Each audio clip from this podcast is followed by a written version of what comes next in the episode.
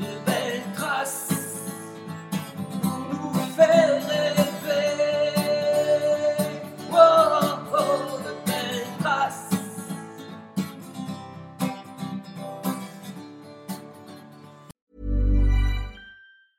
Quality sleep is essential. That's why the Sleep Number Smart Bed is designed for your ever evolving sleep needs. Need a bed that's firmer or softer on either side? Helps you sleep at a comfortable temperature? Sleep Number Smart Beds let you individualize your comfort so you sleep better together. JD Power ranks Sleep Number number 1 in customer satisfaction with mattresses purchased in-store. And now save 40% on the Sleep Number limited edition Smart Bed for a limited time. For JD Power 2023 award information, visit jdpower.com/awards. Only at Sleep Number stores or sleepnumber.com. This is Paige, the co-host of Giggly Squad, and I want to tell you about a company that I've been loving, Olive and June. Olive and June gives you everything that you need for a salon quality manicure in one box. And if you break it down, it really comes out to $2 a manicure, which is absolutely insane. It's also so easy to get salon worthy nails at home with Olive and June. The difference between how your nails used to look when you did them yourself and now with the Manny system is a complete game changer. The best thing about Olive and June too is it's a quick dry. Dries in about one minute, lasts for five days, and full coverage in up to one to two coats. Visit oliveandjune.com slash perfectmanny20 for 20% off your first system. That's oliveandjune.com slash perfectmanny20 for 20% off your first system.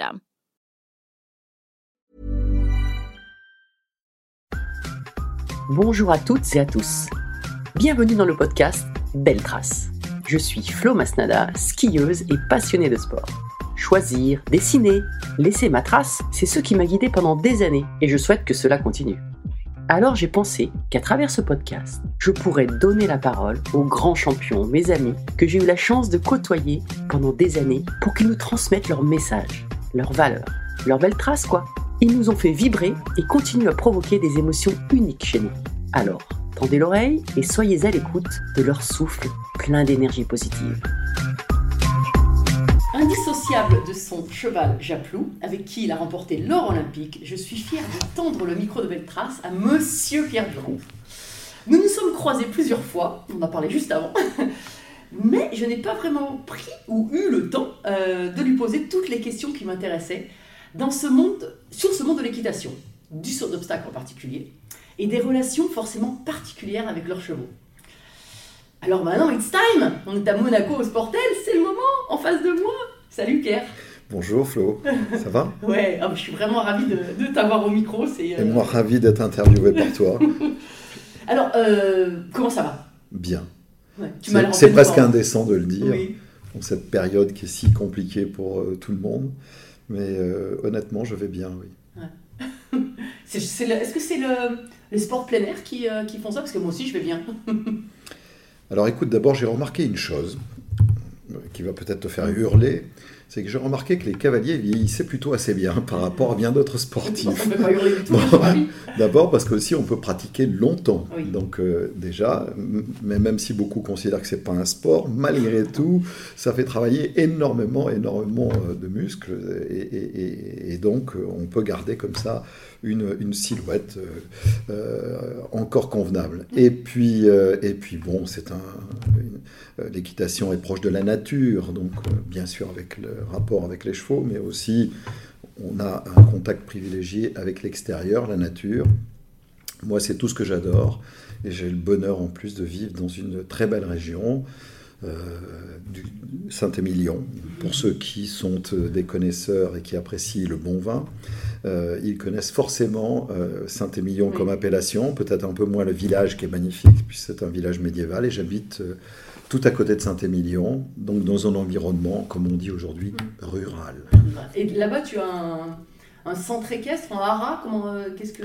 Oui, alors Oui. euh, pour juste faire le, le Oui. distinguo, Oui, euh, par, mais tu fais bien Mm. par rapport à ceux qui ne sont pas des initiés. Les, euh, Hara, normalement, c'est un lieu où euh, on fait l'élevage des chevaux. D'accord Et ensuite, tu as des écuries euh, privées, donc, euh, euh, et tu as des écoles d'équitation qu'on appelle traditionnellement, autrefois des clubs hippiques, maintenant des centres équestres. Voilà. Voilà, ouais. Alors, je n'ai rien de tout ça, je n'ai plus rien de tout ça, D'accord. mais je continue quand même de monter à cheval, pas quotidiennement, mais très régulièrement. Notamment, j'ai un, un filleul qui monte à un très bon niveau dans la discipline qui fut la mienne, et il fait appel à mes services pour l'aider à entraîner ses chevaux, et j'ai beaucoup de bonheur à le faire, ainsi qu'avec mon gendre. Ah, Voilà. génial. Et j'ai vu aussi que tu te servais euh, des chevaux pour une thérapie. Euh, il me semble avoir lu un article comme ça, hein, pour, euh, pour les femmes en difficulté. Alors, en fait, ce n'est pas, ce n'est pas moi, mais c'est Oui. une très belle association, Qui euh, euh, est au bord du, euh, du, du Léman, mais côté, côté français, et, et qui effectivement utilise l'équithérapie, ce que l'on appelle, Ouais. pour redonner confiance, pour donner du courage pour, à des femmes qui ont le cancer du, euh, du sein, euh, soit qui le combattent encore, soit qui sont en rémission. Et, effectivement, on a compris, mais déjà depuis de nombreuses années maintenant, que le cheval euh, avait un pouvoir particulier. Euh, c'est un- une sorte de médium et qui, euh, qui vous, quand vous êtes à son contact, vous transmet plein d'ondes excessivement positives et vous, vous aide d'abord à être bien, à ressentir un bien-être en sa présence, et donc euh, voilà, retrouver foi, confiance. Et, et donc cette association euh, m'a fait intervenir récemment. Euh, Thierry Lhermitte, l'acteur français, est très engagé dans cette association, puisque lui-même est un cavalier Oui. passionné. Alors lui, il fait de l'éthologie, ce que l'on appelle. hein. Mhm. Euh, donc c'est l'étude des caractères des, des chevaux, etc. Aussi pour savoir comment ils, ils fonctionnent et comment on doit s'y prendre avec eux. Et j'ai vécu une, une expérience euh, émouvante, vraiment émouvante et très forte à l'occasion de, de mon séjour avec cette association UP. Ah, génial. Voilà. Ah, c'est beau. Non, c'est beau, effectivement. C'est très beau. ouais, ouais.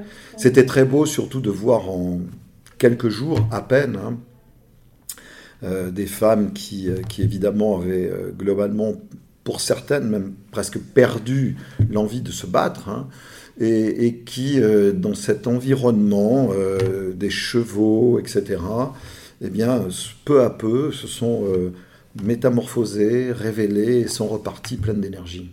Ouais, c'est génial. c'est génial. Alors, tu parlais justement de, de, de ces- de ces- cette relation avec le cheval.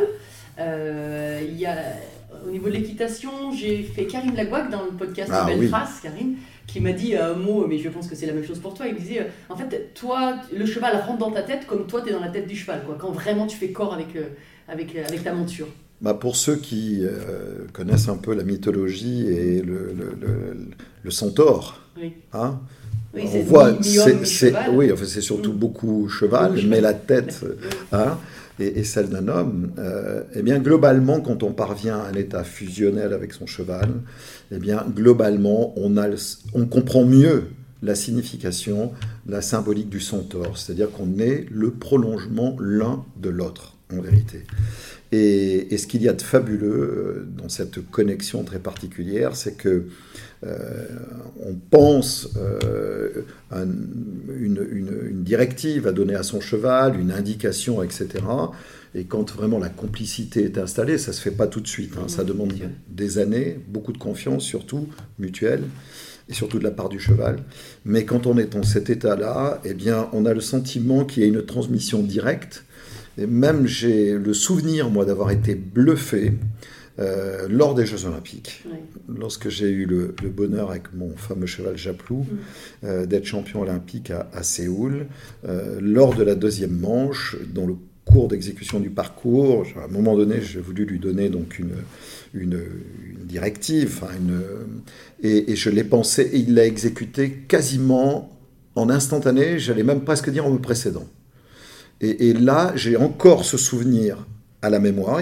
Ça m'est Oui. pas arrivé souvent en situation de compétition, mais là on était quand même évidemment dans un jour de grâce, on était dans une communion parfaite, et en fait il était mon prolongement et j'étais son prolongement. Ah, c'est génial comme image. Enfin, c'est, euh, ça, ça doit être une sensation fabuleuse. Cette, cette sensation euh, dans les sports, dans- pour les sportifs qui n'ont pas de relation avec un, avec un animal, pour le coup, on dit qu'on est dans cet état de grâce, dans le flot, et en fait, toi, tu l'as eu avec ton cheval, en fait, à ce, ce jour-là. J'ai entendu dire qu'il y avait des pilotes de Formule 1 qui avaient le sentiment de faire corps avec leur, enfin d'être Ouais. la voiture eux-mêmes. D'accord. Bon, c'est du Oui, matériel. Mais quoique, Oui. euh, si on croit à la physique quantique et autres, on peut imaginer que euh, finalement, euh, c'est de la matière aussi, euh, donc avec laquelle on peut être en synchronicité, quoi. Oui.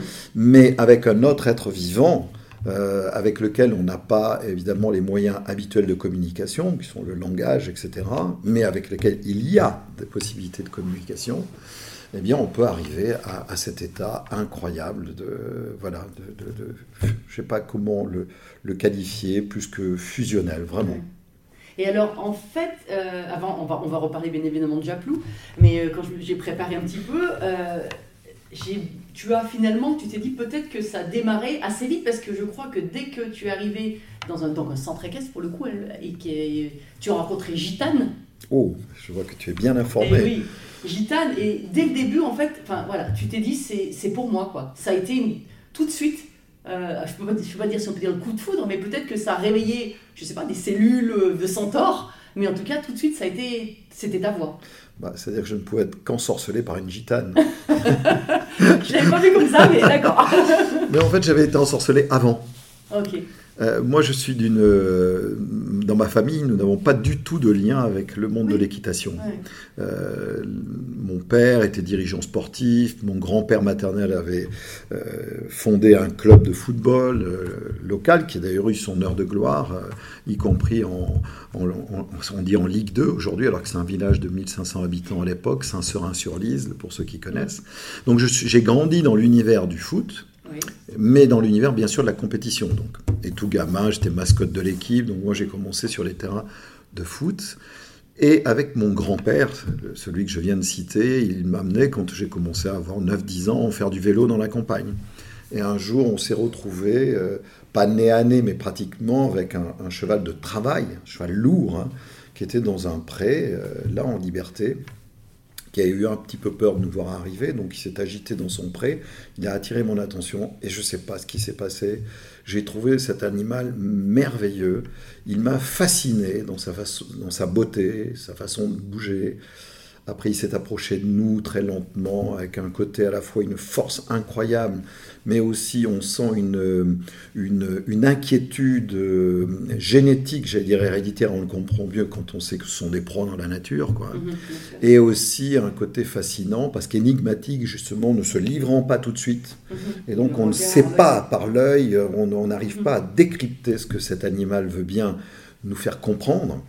Et, et j'ai été fasciné. Et à partir de ce moment-là, je suis rentré à la maison le soir et j'ai dit, je veux euh, monter à cheval. Alors ça, s'est pas fait tout de suite. Oui. Mais enfin, je dois dire que ça s'est emballé assez rapidement parce que à l'occasion de vacances, donc j'ai fait une initiation à cheval et ça n'a fait que conforter cette, euh, cette envie, l'odeur du cheval. Alors je sais qu'il y en a beaucoup qui trouvent que ça ne sent pas vraiment très bon, mais c'est moi j'adore le soyeux du poil du cheval. Enfin, j'ai été complètement subjugué. À partir de ce moment-là, je n'ai voulu faire que cela. Et mon grand-père et mon père sont sortis de, de leur club de football pour créer une association et un- une école d'équitation. T'avais dû être assez convaincant alors. Je sais pas, probablement. Oui. En tout cas, j'avais aussi euh, des- des- une famille, un grand-père, un père surtout qui a été formidable parce qu'il s'est investi, m'a accompagné euh, jusqu'au Graal du, du titre olympique. Donc ça, c'est Oui. c'est- c'est- c'est assez important. C'est même pas important, c'est déterminant. Donc il a, voilà, il a accompagné euh, sans jamais être monté à cheval lui-même. Ah oui, c'est vrai? Non. D'accord. Ok. Voilà, donc c'est quoi? Je pense pas qu'on peut pas parler de hasard. Il- effectivement, je, devais être prédisposé à, à vivre avec les chevaux et à vivre une, des aventures avec eux. Et ce que j'ai lu, c'est qu'au début, tu commences un peu plus par le concours complet, Oui. puisque c'est, euh, voilà, c'est- ça. Au début, ça, ça, a priori, ça fait moins peur que, que le saut d'obstacle. Et puis finalement, en fait, on se rend compte qu'au niveau des sports, d'ailleurs, euh, il y a plus d'accidents, euh, c'est plus dangereux sur le concours complet que finalement sur le saut d'obstacle, hein, si je ne me trompe pas. Non, tu ne te trompes pas. Alors en fait, euh, si, si au début j'ai Mm. fait beaucoup de concours complets, c'est parce que dans ma région, moi je suis du sud-ouest. Alors comme au même titre, en rugby on dit qu'il y a l'Ovalie, Oui, eh bien le concours complet d'équitation est plutôt du sud-ouest au départ, hein, dans- il y a 40-50 ans. Ça se pratiquait dans cette région. Pour grande partie lié aux chevaux qui avaient de meilleures aptitudes, ces chevaux qui naissent dans cette région, c'était des anglo-arabes, etc., qu'on retrouve d'ailleurs encore à, un très haut niveau hein, euh, aujourd'hui. Et, donc voilà, traditionnellement, quand on voulait faire de la compète, ben, on s'orientait plutôt vers le concours complet. Et nous, on avait en plus dans, mon coin là-bas un cavalier qui était très renommé, qui, euh, a été dix fois champion de France, donc euh, qui venait une fois par semaine nous enseigner.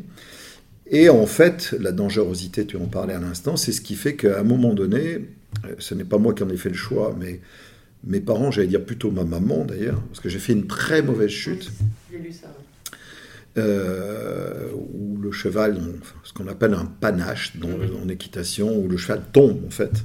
Donc il vous entraîne bien sûr dans sa chute, mais suivant comment vous tombez, il vous roule dessus.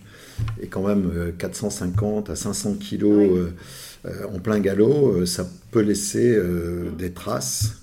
Euh, et il n'est pas rare qu'il y ait des accidents très graves. Moi, par chance, j'ai eu simplement une commotion, un protocole commotion, mais j'avais 12 ans, 13 ans.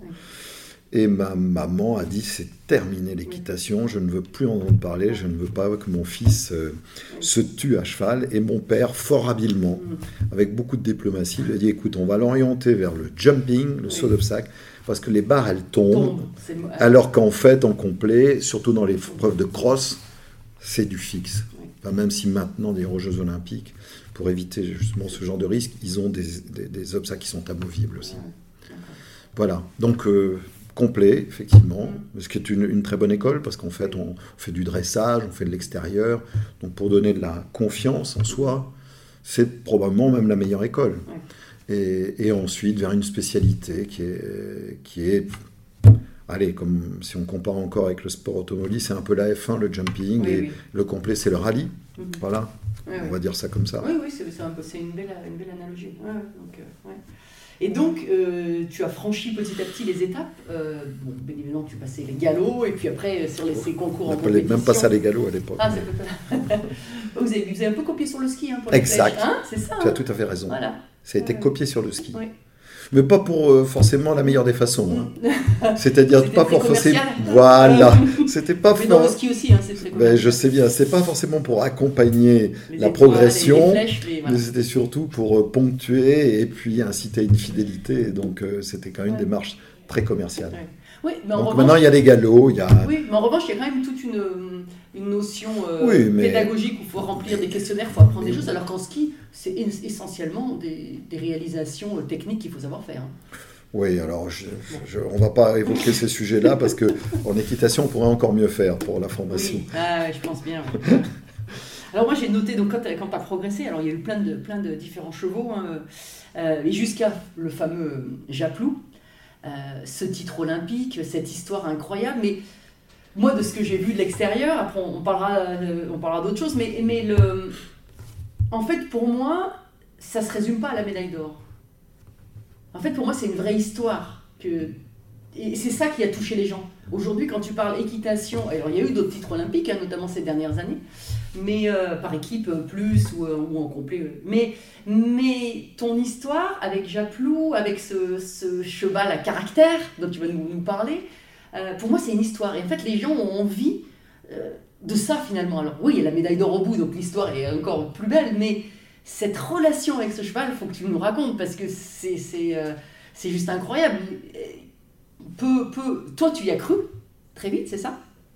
Pas- pas, pas au si vite. tout, tout ah, début. ah, Vas-y, raconte-nous comment ça s'est passé cette rencontre avec Japlou.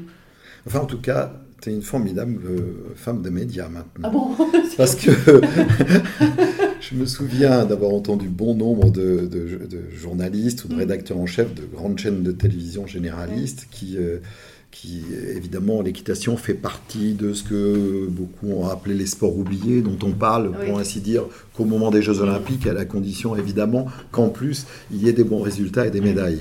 Et, et donc les, les- les grands médias disaient oui, mais euh, l'équitation, c'est d'abord c'est un peu compliqué de comprendre, etc. C'est très technique.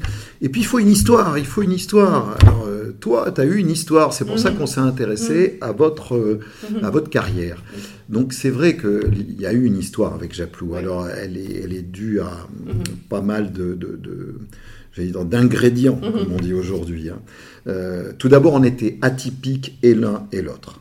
Lui, encore beaucoup plus que moi, parce qu'en fait, il est le fruit d'un croisement, tu vois, J'ai j'ai entendu. que génétique que pas un éleveur professionnel censé réfléchi euh, n'aurait fait. Oui. Déjà. Bon, euh, puisque pour ceux qui peuvent connaître un peu, mais ils vont, ils vont très vite Mhm. comprendre, sa mère était pur sang, son père était trotteur. C'est-à-dire que les trotteurs, on les voit trotter sur les hippodromes, et les pur sang, ils galopent. Non, ils sautent pas du tout.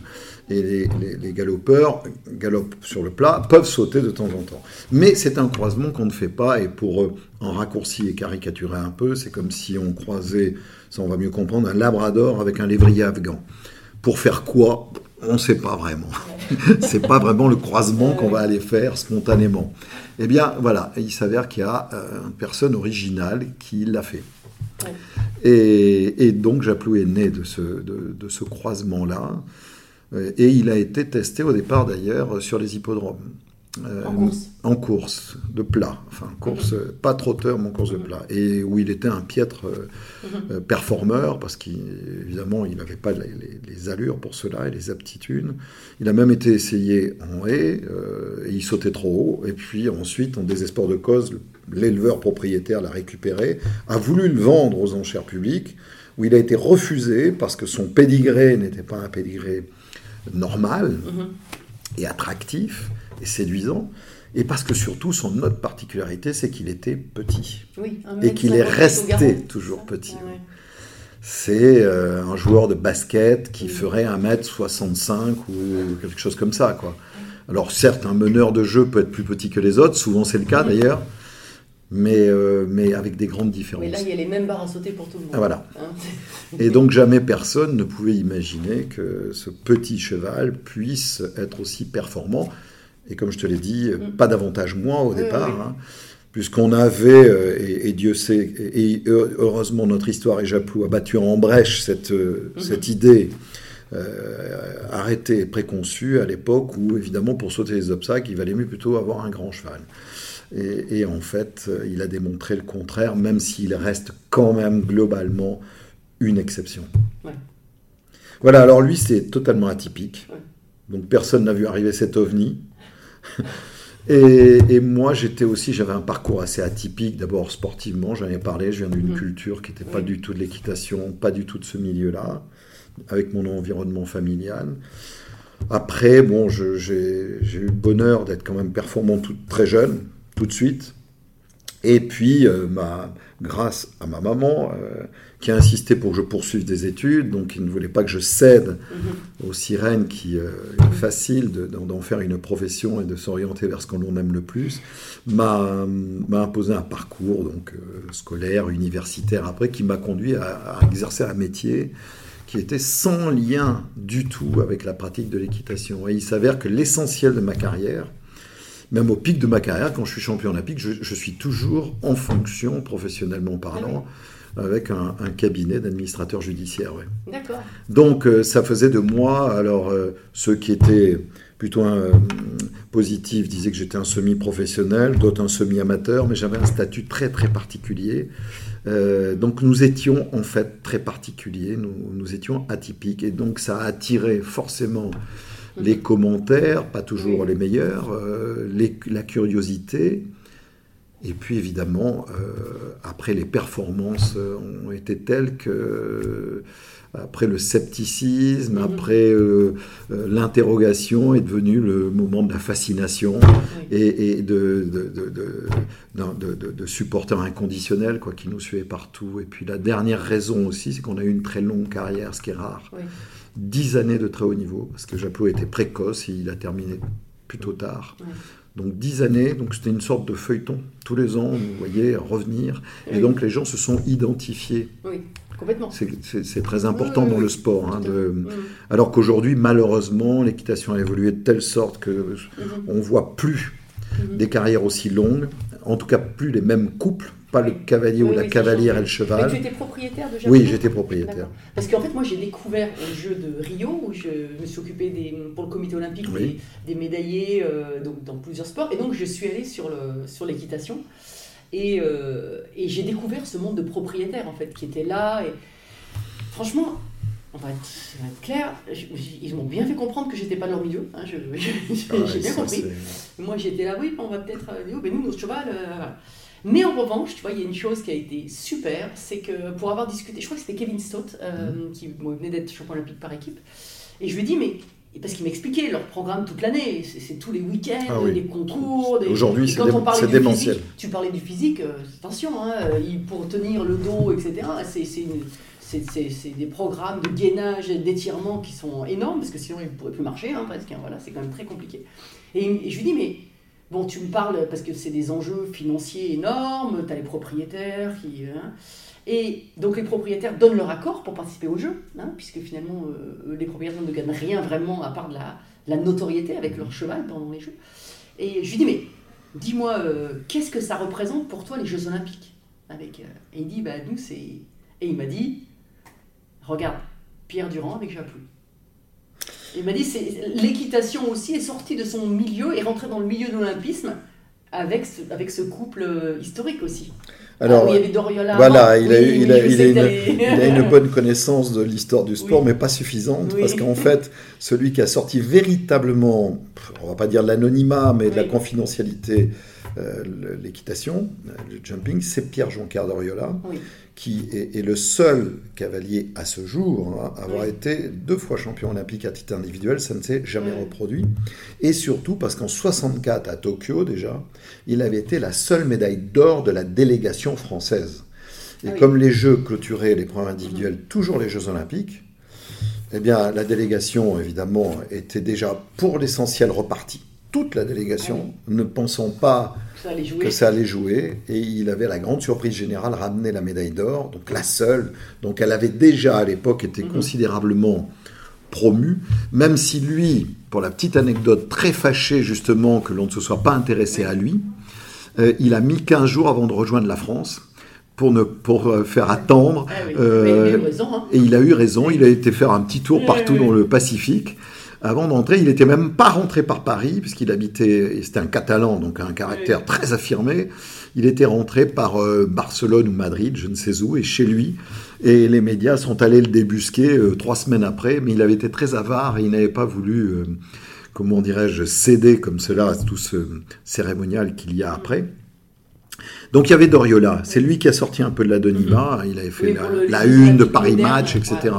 Mais après, effectivement, Oui. Pour la raison que tu évoquais tout Mm. à l'heure, euh, il y a le couple que j'ai formé avec Japlou, parce qu'on est indissociable d'une part, et que c'est une histoire, il n'y a pas qu'une, que des performances, il y a une très belle histoire derrière Oui. tout ça, euh, qui a d'ailleurs inspiré plein de choses. quoi. Oui, et ben, notons, on va arriver sur le film. Mhm. Euh, le film qui, pour toi, n'est pas. Enfin, c'est voilà, une fiction. Je crois que, j'ai j'ai maté, t'as noté. Il est assez fictionnel. Et tu mets, c'est une grande part autobiographique de, Gui- euh, de Guillaume Canet, c'est ça hein Voilà. Oui. Il dit, il a écrit le scénario, il dit que tu ne reconnais pas exactement dans le film. C'est aussi pour l'histoire. euh, Bah, je, dois dire que c'est quand même assez étrange que de son vivant, oui. avoir un film sur euh, son histoire. Oui. Euh, D'ailleurs, bon, je, je- je- je n'ai pas suscité du tout ça. Et même Oui, quand un producteur euh, m'a sollicité pour globalement mettre en, donc, euh, dans un film cette belle histoire dont tu parles, Mhm. honnêtement, j'ai cru à- au départ à, Une blague. à oui, à une Oui. blague. à une- Oui. Et puis, euh, ça a mis du temps, hein, plusieurs années. Donc, euh, effectivement, je pensais bien que c'était une blague. Et puis, si ce n'est que quand il a eu les financements, c'est plus devenu une blague, c'est devenu une réalité. Alors, au départ, les choses se sont très bien passées avec le producteur. Bien sûr, il y a eu des contrats de signés, etc. Donc, j'ai donné mon accord, mais je devais valider le scénario. Et à l'époque, quand ça signe, les acteurs sont même pas encore choisis ni quoi que ce soit. Ce sont des scénaristes ou des scénaristes. En l'occurrence, il y en avait deux qui avaient travaillé sur le scénario. Et puis bon, les choses, c'est long. Hein. Ça a commencé en 2007 contractuellement. Les le scénario a commencé à être travaillé en 2007. Le film a été tourné en 2010-2011. Ah oui. Et il est, allé, et il est sorti en grande salle en 2013. Ouais, c'est très très long. Ouais. Bon, enfin, soit, pour faire cette histoire très Mhm. longue, Mhm. courte, euh, et quand est venu le moment euh, mais de choisir le casting, euh, il y avait plusieurs acteurs qui avaient été pressentis par le producteur, euh, dont le regretté Gaspard Ulliel. Ah oui. Euh, il y avait bien sûr Guillaume Canet, parce que tout le monde connaissait son passé de cavalier. Mhm. Et puis que, comme on dit dans le jargon, il est bankable. et puis, il y avait un autre acteur qui est moins connu, mais qui physiquement, auquel je ressemble, ou qui me Mhm. ressemble. Et là, l'idée du producteur, il ne savait pas s'il fallait choisir quelqu'un qui me ressemblait ou pas. Mhm. on s'est rendu compte que ça n'avait pas vraiment grande, grande importance.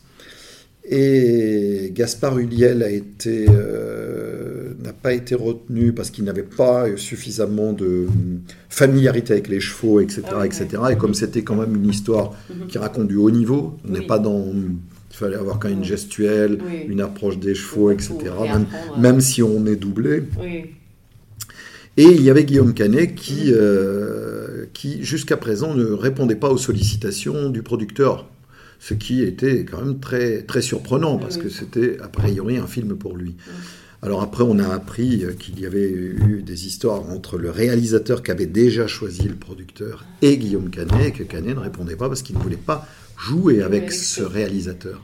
Et quand la question s'est posée, mais à peine euh, cinq mois, c'était au mois de novembre, et le tournage était prévu pour démarrer en mars, et l'acteur principal n'était toujours pas trouvé.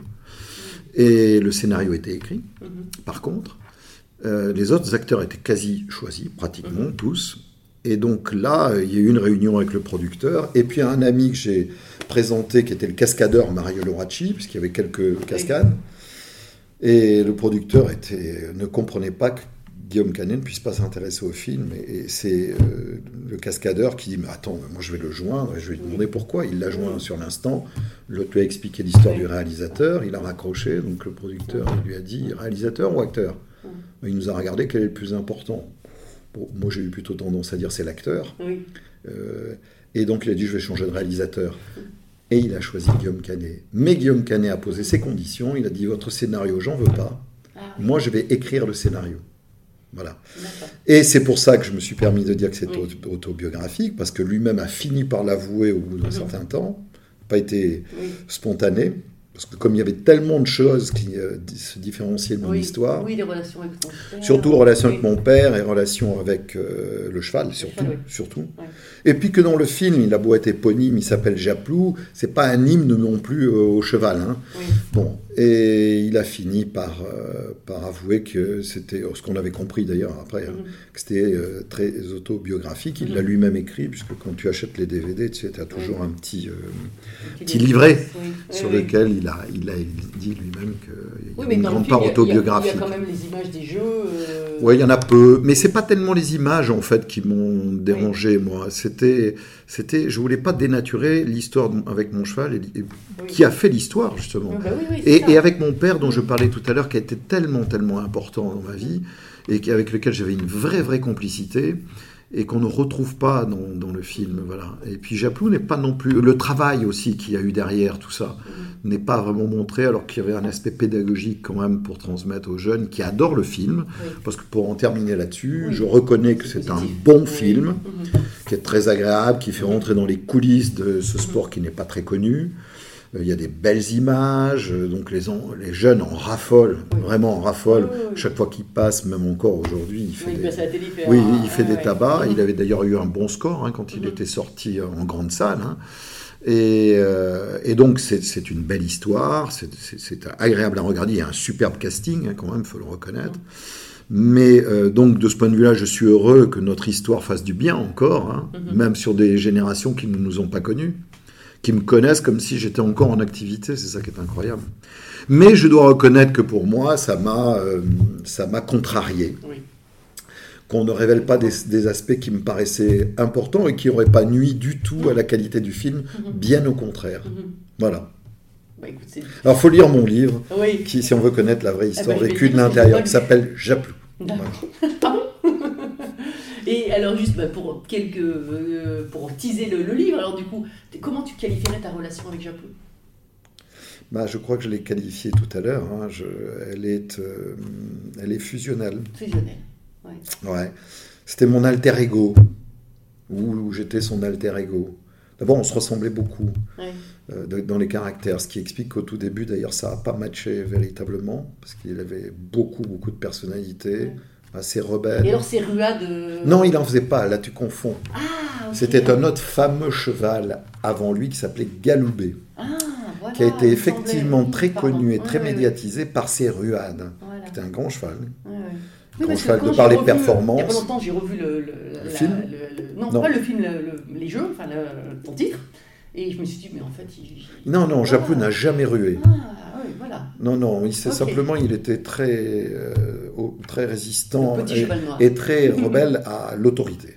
D'accord. Donc il n'acceptait pas, il a fallu que j'évolue beaucoup euh, Oui. pour arriver à... C'est toi qui t'es adapté. Ah oui, c'est moi, bien sûr.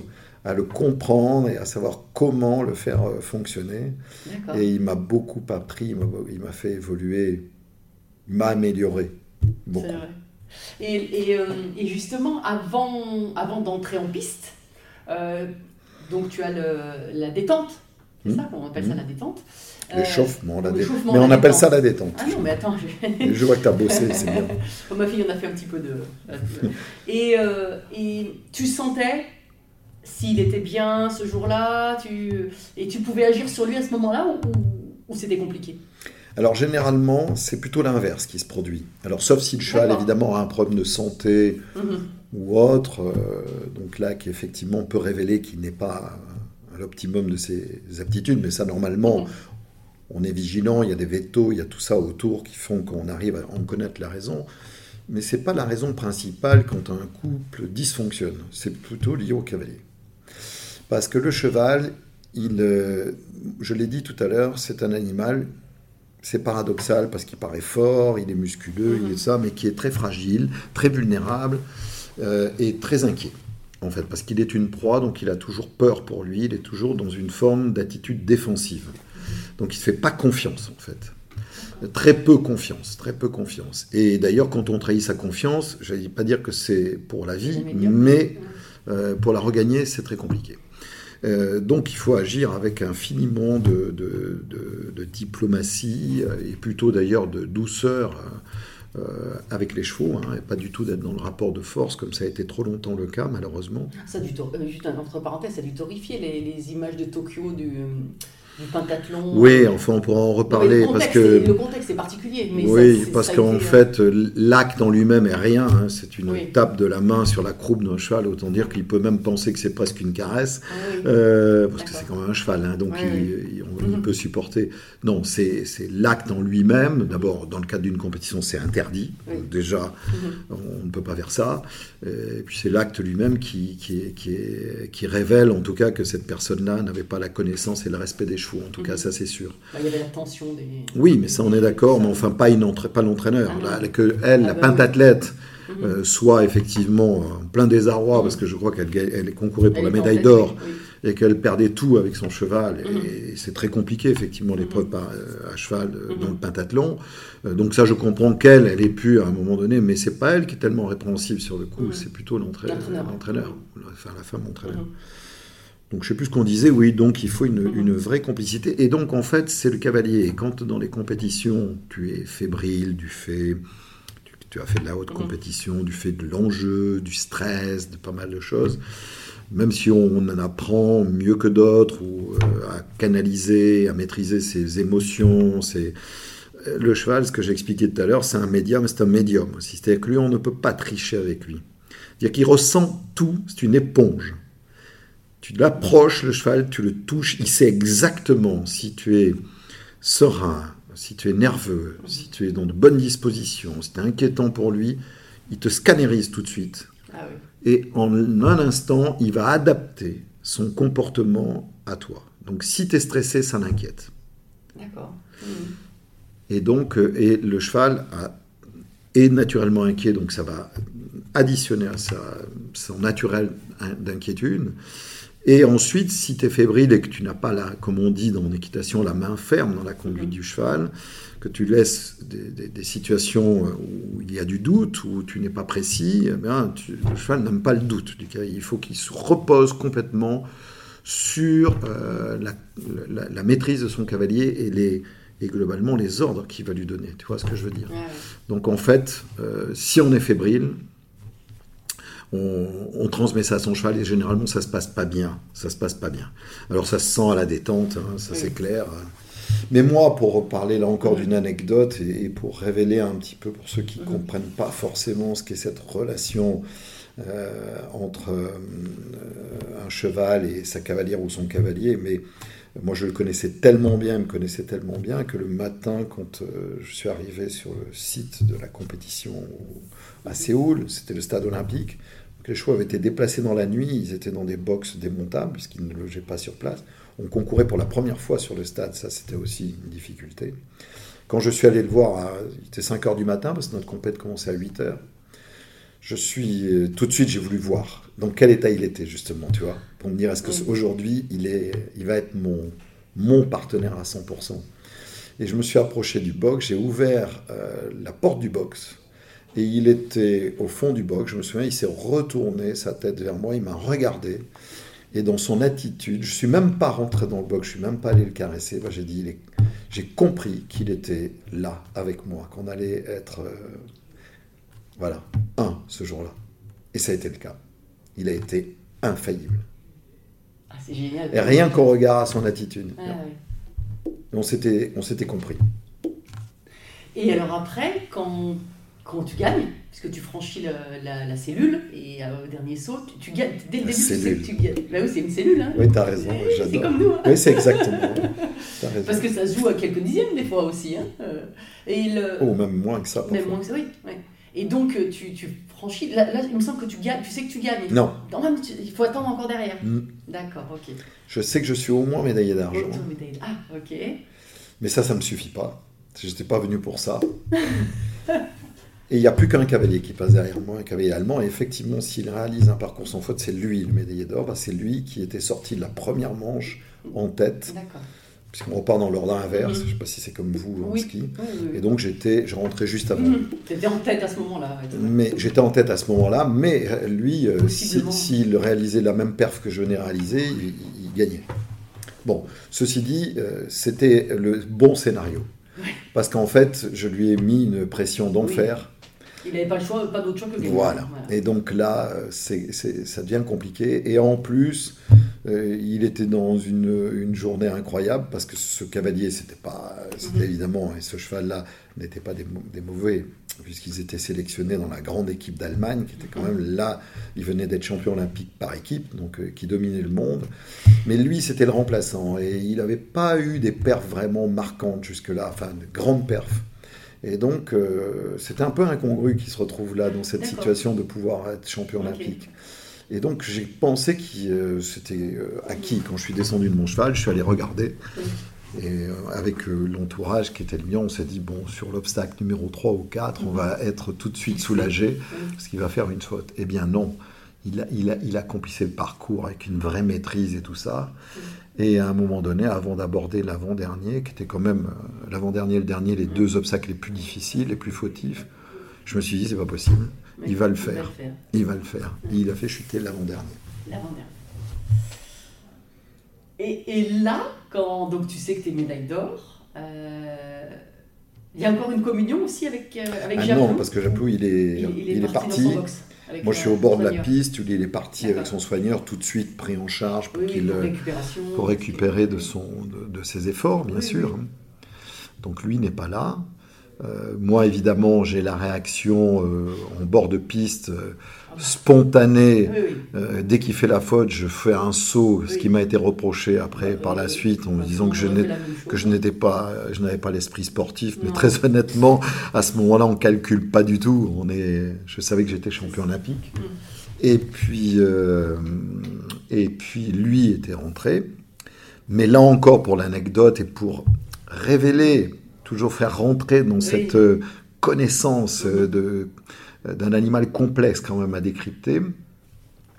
C'était le stade olympique, donc quand on rentrait, nous, sur le stade, on y était, j'y étais rentré deux fois puisqu'il y avait eu deux manches, on marchait sur la, sur la piste d'athlétisme. Donc il y a des bandes. Oui. D'accord?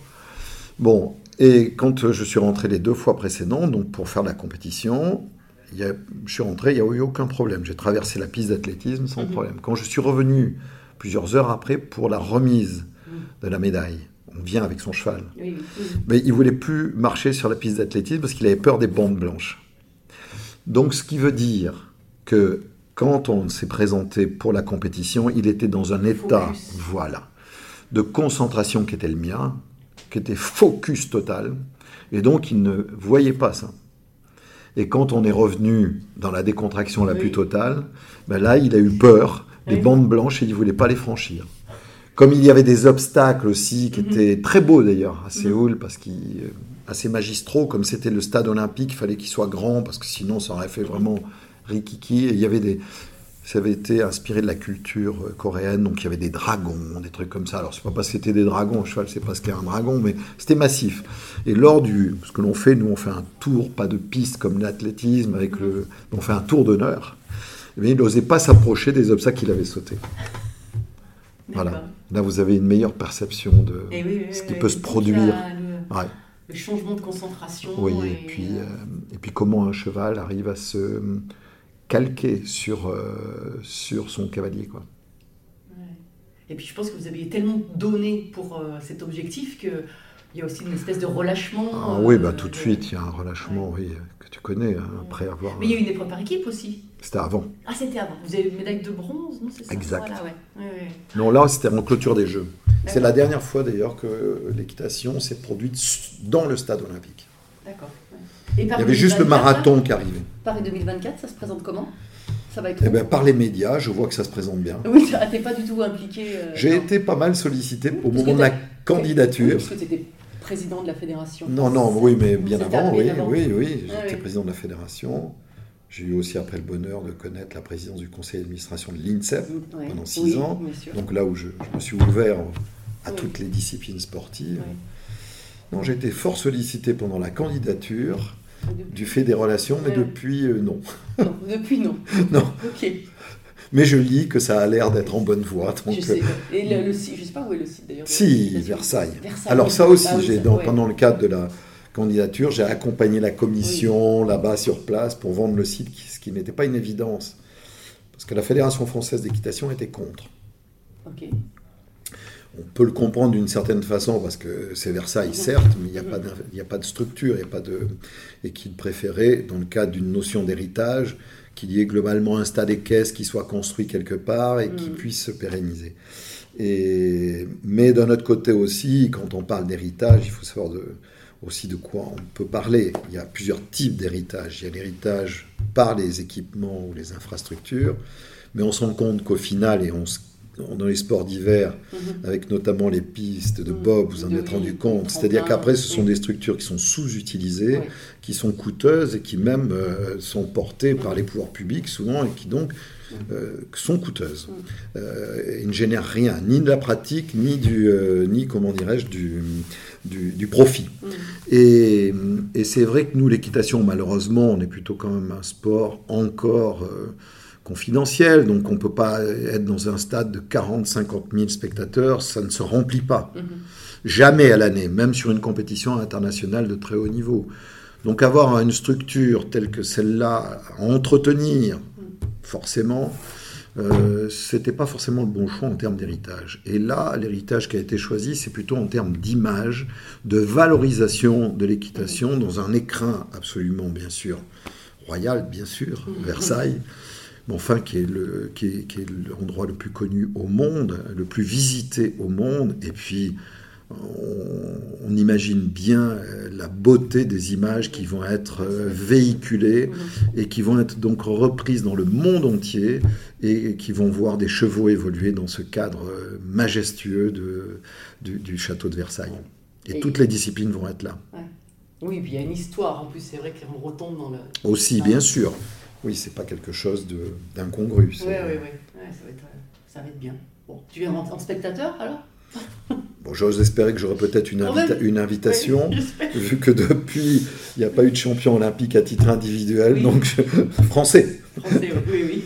Bon, Bon, on le souhaite. on le souhaite bien sûr à cette occasion-là. Ouais, On verra ouais, quel traitement sera le mien. c'est la question. Sinon, je me suis inscrit parmi les bénévoles. Ah, j'ai... Au ah cas oui, où. C'est vrai Oui. Ah, Génial. Génial. Super. Alors, euh, bon, on arrive déjà à la fin du podcast. C'était passionnant, vraiment. euh, J'ai appris plein de choses, comme, comme je le pensais. Euh, j'ai deux dernières questions. Euh, Est-ce que tu as une devise dans la vie? Oui, enfin j'en ai plusieurs, mais euh, oui, j'en ai, j'en- je me suis raccroché comme ça, Oui, bien oui. sûr.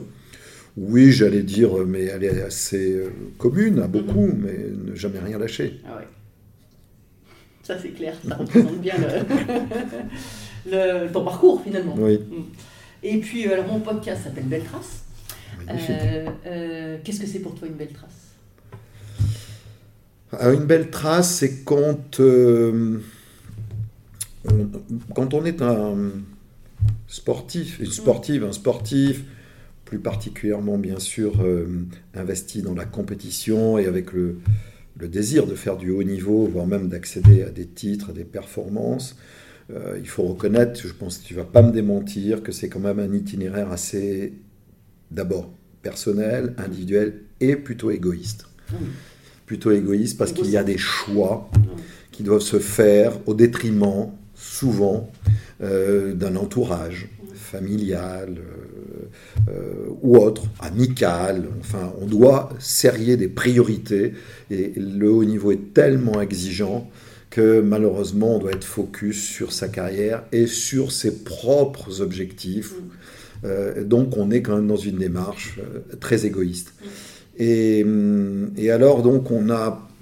Moi, j'avais quand même parfois des petits relents de mauvaise conscience, comme ça, parce que c'est pas tellement ma nature, j'aime partager. Et, et finalement, quand tu parles de traces, eh bien, je suis content de constater qu'après, finalement, malgré cette euh, démarche très individualiste, euh, où on fait peu cas de, de l'en- de l'entourage, de, de- de l'environnement, eh bien, il y a quand même des, beaucoup qui ont fait le voyage avec nous, qui se sont placés dans le sillage et qui ont donc vécu des magnifiques émotions au travers de notre propre histoire. Et donc, c'est une façon de partager.